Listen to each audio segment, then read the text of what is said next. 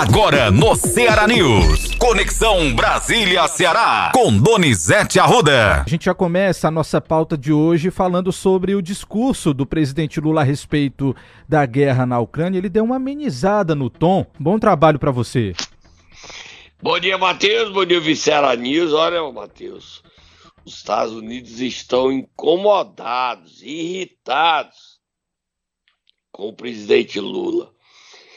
Acusa até o presidente de ser conivente com a Rússia ao ter trazido o embaixador aqui, os, que é ministro das Relações Internacionais Exteriores da Rússia, Sergei Lavrov ele, o Lula deveria convidar a Ucrânia para vir aqui também. E a crise está estabelecida. Nós podemos até botar uma aguinha na fervura para baixar a temperatura. Mas a crise é grande, viu, Matheus? Estados Unidos estão indignados. Vamos ouvir o Lula tentando apagar o incêndio, recuando. Aí não fala o nome da Rússia, não. Mas defende a Ucrânia.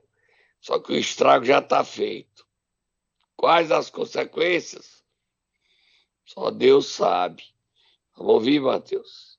Ouvi com muito interesse as considerações do presidente Johannes sobre a guerra da Ucrânia, país com o qual a Romênia partilha mais de 600 quilômetros de fronteira. Ao mesmo tempo, em que meu governo condena a violação da integridade territorial da Ucrânia, defendemos uma solução política negociada para o conflito. Falei da nossa preocupação com os efeitos da guerra, que extrapolam o continente europeu.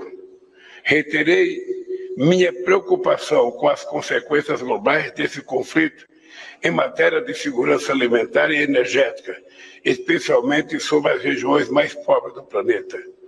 Precisamos criar urgentemente um grupo de países que tentem sentar-se à mesa tanto com a Ucrânia como com a Rússia para encontrar a paz.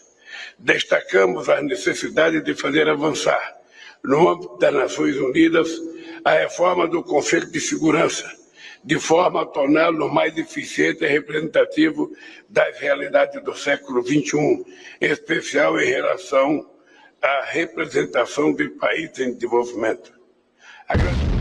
Tá aí, Donizete. Bem Ele mais defendeu tranquilo. a Ucrânia e parou com aquela ideia, tese de da Ucrânia abrir mão da, da Crimeia, né? Pois é, É um recuo bem grande, né? sem dúvidas. Sem dúvidas. Amenizou aí o tom. Vamos pro próximo assunto, Matheus. Vamos lá, Donizete, falar sobre arcabouço fiscal. Foi entregue à Câmara dos Deputados, né? Quem recebeu foi o presidente Arthur Lira e o vice-presidente do Senado, Veneziano Vital. Rodrigo Pacheco está viajando. E o governo, além do arcabouço fiscal, recuou naquela ideia de taxar as operadoras, as empresas chinesas, né? Shopee, Shein, Alibaba, né? AliExpress, que importam até 50 dólares. Sim. Esse recuo do Lula é resultado da pressão da primeira-dama Janja Lula. Vamos ouvir aí o ministro Fernando Haddad e a avaliação do arcabouço fiscal na voz de um deputado independente, Danilo Forte. Vamos ouvir, Matheus? Vamos lá. Regra de gasto tem a ver com regra de gasto. O superávit primário tem a ver com as, de- as receitas recorrentes e todas as outras receitas. Nós temos várias receitas extraordinárias que são consideradas para fim de equilíbrio orçamentário. Nós excluímos isso da re- regra de gasto justamente para dar segurança de que a despesa vai andar sempre atrás da receita, de forma sustentável. E que se isso não for atingido, se as metas fiscais não forem atingidas, você tem uma redução da velocidade do crescimento da despesa em relação à receita. Então, é um mecanismo que pode funcionar muito bem se toda a agenda for cumprida. Nós não estamos entregando para Câmara e para o Senado só uma nova lei de responsabilidade. Nós estamos tra trabalhando junto às casas as, leis, as medidas provisórias que estão em tramitação, os projetos de lei que estão em tramitação e os que vão ser encaminhados ao longo do, das próximas semanas. Alguns aguardando é, o momento oportuno em virtude de decisões judiciais que serão tomadas nos próximos dias. Tá aí, Donizete. Como ouviu o deputado Danilo Forte agora? Vamos lá. O arcabouço fiscal continua sendo uma carta de intenção. De boas intenções, é importante dizer. Quando diz que vai ter uma preocupação com relação a conter gastos, né? quando disponibiliza um espaço para aumentar o custeio da saúde e da educação, mas não se materializa se não tiver um controle financeiro muito grande por parte do governo.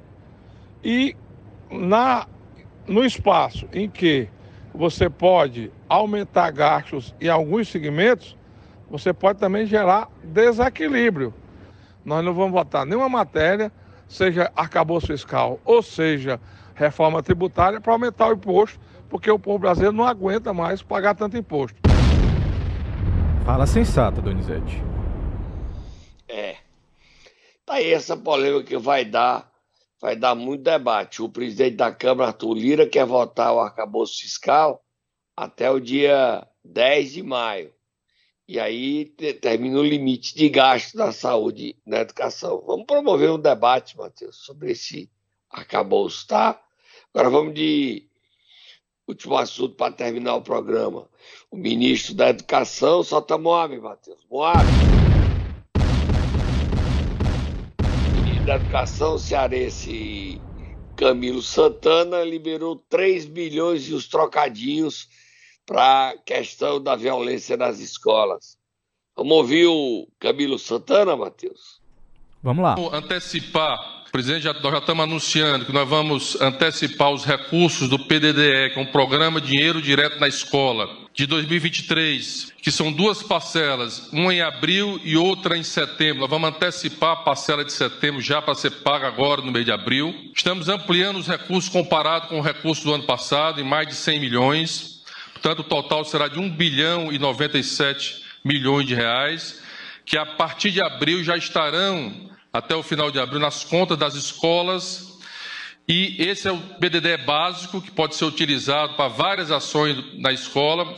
Mas nós vamos sair com a resolução hoje do FNDE, o presidente do FNDE está aqui presente, para deixar expressamente claro que esse recurso poderá ser gasto para investimentos em infraestrutura para melhoria da proteção, da segurança das escolas. É o momento de nos unirmos a todos, independente de questões políticas, partidárias ou ideológicas. O que está em jogo é a vida de crianças e jovens desse país. Tá aí, Donizete. Matheus, essa reunião contou com a presença do presidente Lula Sim. e de quase de todos os governadores, né? Exatamente, o Mano estava lá também. Estava lá. E há um movimento do Lula, formou até um conselho da federação, onde os governadores vão participar. A viagem do Elmano, esse dinheiro vai ser usado para combater a violência nas escolas de diversas formas. Ainda não se sabe o planejamento completo, como é que vai ser isso. Agora, usar segurança armada nas escolas é uma temeridade no Ceará. Pois é, em alguns bairros. Inclusive, viu, Donizete, o presidente Lula, nessa reunião, falou a respeito disso. Se eu não me engano, ele usou a expressão que a gente não poderia transformar as escolas em uma prisão. Vamos ouvir um trecho do presidente falando, é importante também. Ou nós levamos em conta a necessidade de educar os pais, porque a família tem que estar envolvida nesse processo. A família tem que ter responsabilidade em ajudar a cuidar a escola. No Plano Nacional, no PNB que nós aprovamos, a gente previa que a comunidade teria que assumir responsabilidade pela escola. Tinha gente que tirava as crianças da escola pública para colocar na privada, porque achava que na privada tinha mais segurança. Está provado que não tem. Quando uma criança acha que uma arma é uma solução, uma criança de 8 anos, 9 anos, por que, que ela acha? Ela viu na Bíblia? Não. Ela viu no livro escolar? Não. Ela ouviu do pai dentro de casa. Ela ouviu do pai ou da mãe dentro de casa. E é por isso que a gente precisa ter em conta que sem a participação dos pais, a gente não recupera um processo educacional correto nas nossas escolas. Não vamos transformar nossas escolas numa prisão de segurança máxima que não tem solução. Nem tem dinheiro para isso e nem é politicamente correto, humanamente correto, socialmente correto. Tá aí. O debate está aberto. Mas... Sim. E essa história de transformar a escola em, em presídio é delicado. Se jovem chegar lá, tudo, tudo armado, quer dizer, é uma coisa que ninguém sabe qual é o futuro. E a qualidade da nossa educação vai cair desse jeito. Já não é o ideal, ainda pode piorar. O Ceará ainda tem uma, escola, uma educação melhor do que a média nacional. Governador Elmano, a gente vai tentar ouvir o governador Elmano para ele falar sobre a questão da educação e outras prioridades dele, mas vamos tentar marcar uma entrevista com ele, tá? Combinado, Donizete. Vamos lá? Tomar um cafezinho? Tomar um cafezinho e a gente volta já. Momento Nero! Tem boa notícia abrindo o Momento Nero de hoje, Donizete. O Tata vai acordar quem? A senadora Augusta Brito. E a boa notícia é que a partir de 1 de maio, os enfermeiros do Brasil, inclusive todos os enfermeiros cearenses, ganharão um piso de 4 mil reais. O presidente Lula assinou ontem essa proposta que está chegando e sendo votada em caráter de emergência. 4 mil reais de piso, Matheus. Que notícia boa! Salário para os enfermeiros e enfermeiras cearenses e brasileiros e brasileiras Vai, Tata, acorda a senadora Augusta Brito.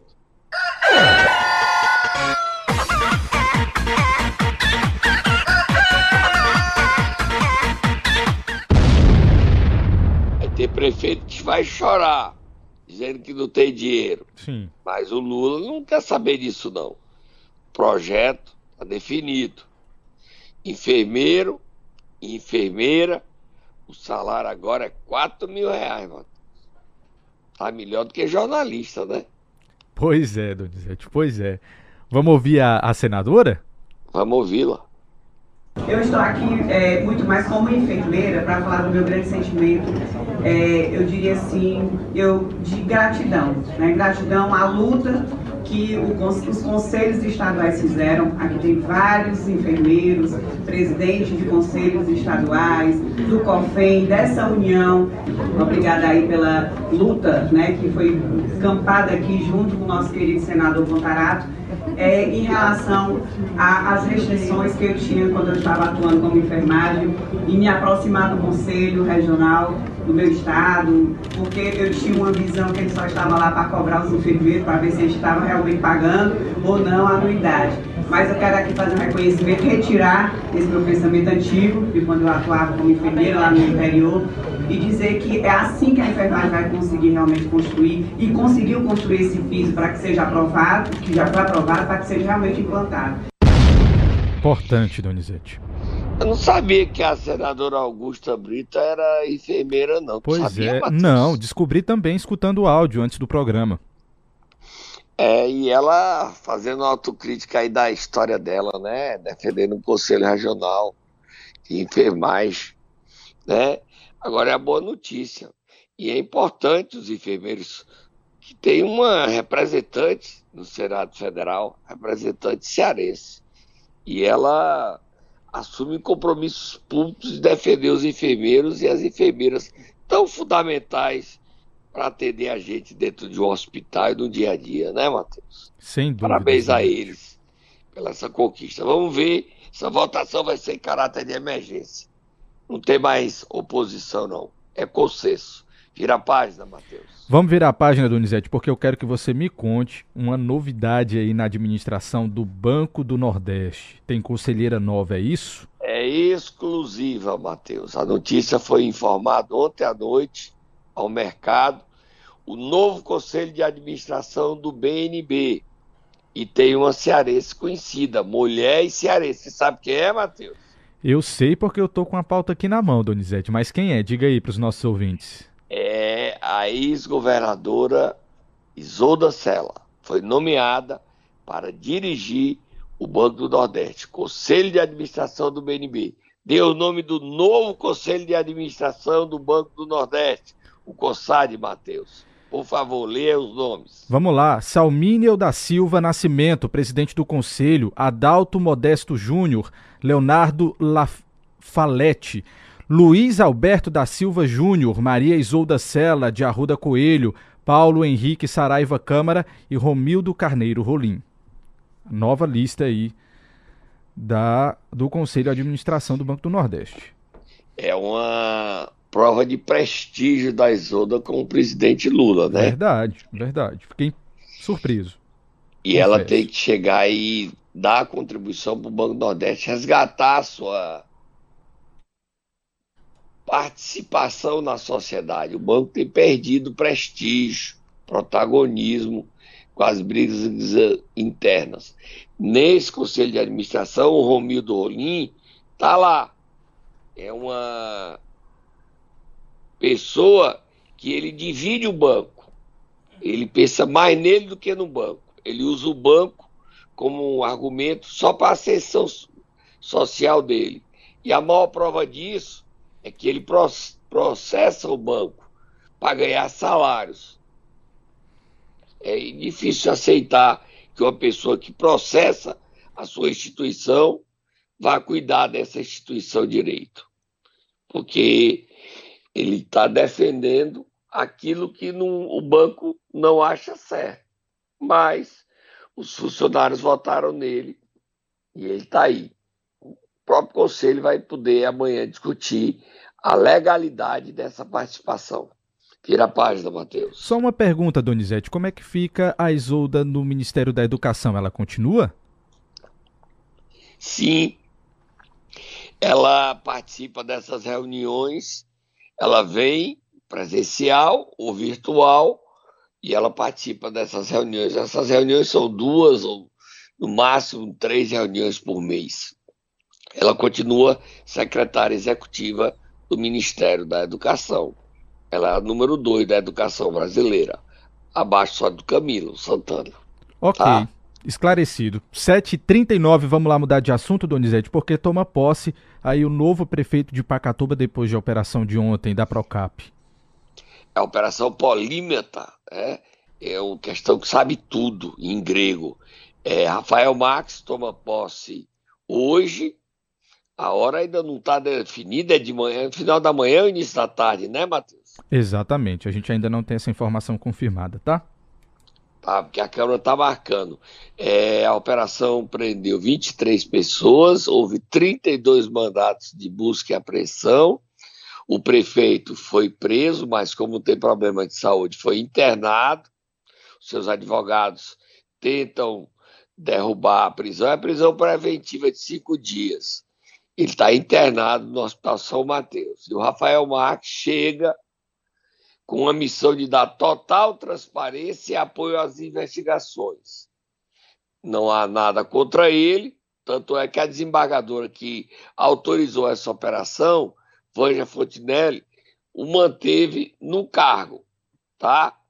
E Rafael é uma pessoa muito é, bem falada no município de Pacatuba. Vamos ver aí o que deu. É mais o prefeito afastado. Aí tem o prefeito de Itaiçaba, Pacatuba, é, Santa Quitéia e o Antônio Almeida, que não cuida da saúde nem do lixo, a copiar ele voltou ao cargo, mas já está aí gente dizendo que ele pode ser afastado de novo. Próximo assunto, Matheus. Próximo assunto, Donizete, é que Lúcio Gomes foi vetado.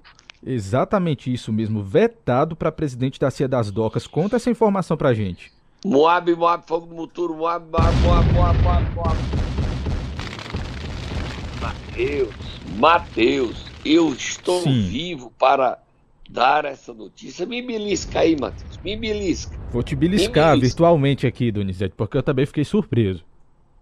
Olha, o ministro do Aeroportos e Portos, Márcio França, vetou disse: não há vaga para Ferreira Gomes na presidência da DOCA do Ceará. Cid Gomes, que está atrás do empreguinho para o irmão, ficou enlouquecido, louco, furioso. Mas foi dito o seguinte: o PSB é dono do ministério e Docas do Ceará não vai para Lúcio Gomes. Ele não será presidente. Eu não abro mão, eu não quero Lúcio Gomes lá. Como o Ciro, escolhendo o Lula, agora mesmo está indo para Lisboa para escolher o Lula lá, quando o Lula também vai estar presente, ele criando contraponto. O Planalto deixou o Márcio França desmoralizar de novo, mais uma vez, novamente, a família Ferreira Gomes. A família está desmoralizada completamente. Agora você sabe o que é que a proposta que o Márcio França fez e a desmoralização total a família ameaça aceitar, Matheus? Você sabe o que é? Só tomar fogo no motor? Pois é, Donizete. Eu já ia perguntar para você, não vai sobrar nenhuma pontinha, nem nada? Não teve nenhuma contraproposta? O Márcio França disse o seguinte: se o Cid, se o Lúcio, se o Ciro Gomes querem uma boquinha nas docas, como esse povo gosta de Porto, nas docas, o emprego que era do Eduardo Bismarck, vocês tomam e dão para o Lúcio Gomes. O prefeito Bismarck, o filho Eduardo Bismarck, coordenador da bancada cearense, que teriam uma diretoria nas docas, perde essa diretoria e a diretoria vai para Lúcio Gomes. Você está sentado na cadeira, Matheus? Com certeza, Donizete. Caia não estão tão fracos, estão tão frágeis, estão tão desmoralizados diante de Lula que Lúcio Gomes está disposto a aceitar. Não pode nem pedir a diretoria. É a diretoria que o Planalto der.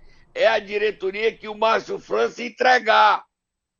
Me belisca, Matheus. Me belisca. É muita desmoralização, Matheus. É muita falta de respeito a si próprio, Cid Gomes. Ciro, por que você passar por esse vexame, meu irmão? Lúcio, você tem talento porque aceitar isso, mas está querendo aceitar. Está querendo.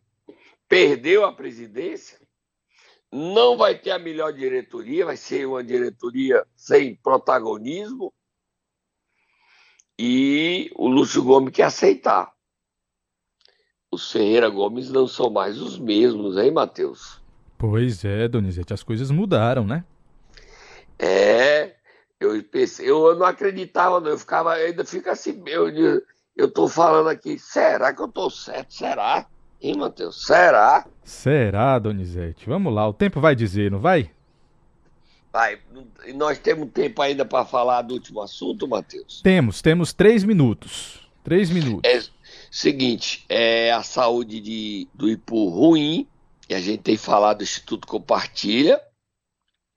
O Instituto Compartilha que tá, foi afastado de Santa Quitéria e que faturou 50 milhões e é um serviço de péssima qualidade lá no Ipu e o vereador Genésio Bororó, né, fala disso. Isso. Sobre a péssima qualidade da saúde do Instituto Compartilha. Eu estou mantendo o assunto, Matheus. Agora, o Ministério Público tem que fazer o papel dele. O meu já está chegando pertinho. Nós não vamos, as pessoas acham que nós vamos ficar em campanha. Nós não estamos em campanha, não, nem queremos campanha. E nem adianta dizer que vai calar o Donizete, que não cala. Mas vamos para frente, Matheus. Vamos ouvir então o vereador falando sobre a saúde de péssima qualidade dos moradores de Ipu. Trazer a situação da saúde do município do Ipu. Como é que nós podemos, vereador Hilton Belém, ficar, aceitar, vereador doutor Gleitz, você faz parte da saúde do nosso IPU. Como é que nós podemos aceitar, vereador Gleison Martins, ver senhores e senhoras esperar numa fila do Hospital Municipal de Ipu de 4, 5 horas da manhã a meio dia, a 2 da tarde, a 3 da tarde, como eu fui lá semana passada, era 3 horas da tarde, tinha quase 40 pessoas na fila. Como é que nós podemos aceitar, vereador Hilton Belém, ter no município do Ipu a maioria das ambulâncias caindo aos pedaços, vereador Hilton Belém? Como é que nós podemos aceitar, senhores e senhoras vereadores, vários e vários remédios que faltam no município do Ipu, vários e vários equipamentos queimados, como o raio-x, que hoje já não está mais funcionando, para fazer um exame é uma luta. Tem mais, viu, Donizete? Uhum. O Instituto Compartilha recebeu do município do Ipu, vereador Gleison Martins, em 2019, 4 milhões 339 mil. Em 2020, recebeu 11 milhões 388 mil. 2021, 12 milhões 915 mil. 2022, 18 milhões 110 mil. 2023, de 1 de janeiro a 10 de abril, recebeu 1 milhão e 990 mil. Não, 1 milhão e 99 mil. Então é inadmissível e faz aqui um total, em menos de cinco anos, em quatro anos e cinco meses, em quatro meses, quase 50 milhões de sociedade poense. Então a gente pede a, aos órgãos de fiscalização que realmente venha fiscalizar. Eu não estou dizendo aqui que está errado, não estou dizendo aqui que tem fraude, não estou dizendo aqui que tem roubo. Tá aí, Donizete. Perdi até as contas Eu faço aqui. das palavras dos vereadores minhas, que o Ministério Público investigue, tá? E que o prefeito de que é sobrinho do ex-prefeito Sérgio Rufino, que está assumindo a direção estadual do PSB, prove a legalidade da aplicação desses recursos. Tá bom, Matheus? Tá bom. Vamos lá? Tô indo embora. Amanhã Um você volta. Até amanhã. Abraço. Até amanhã.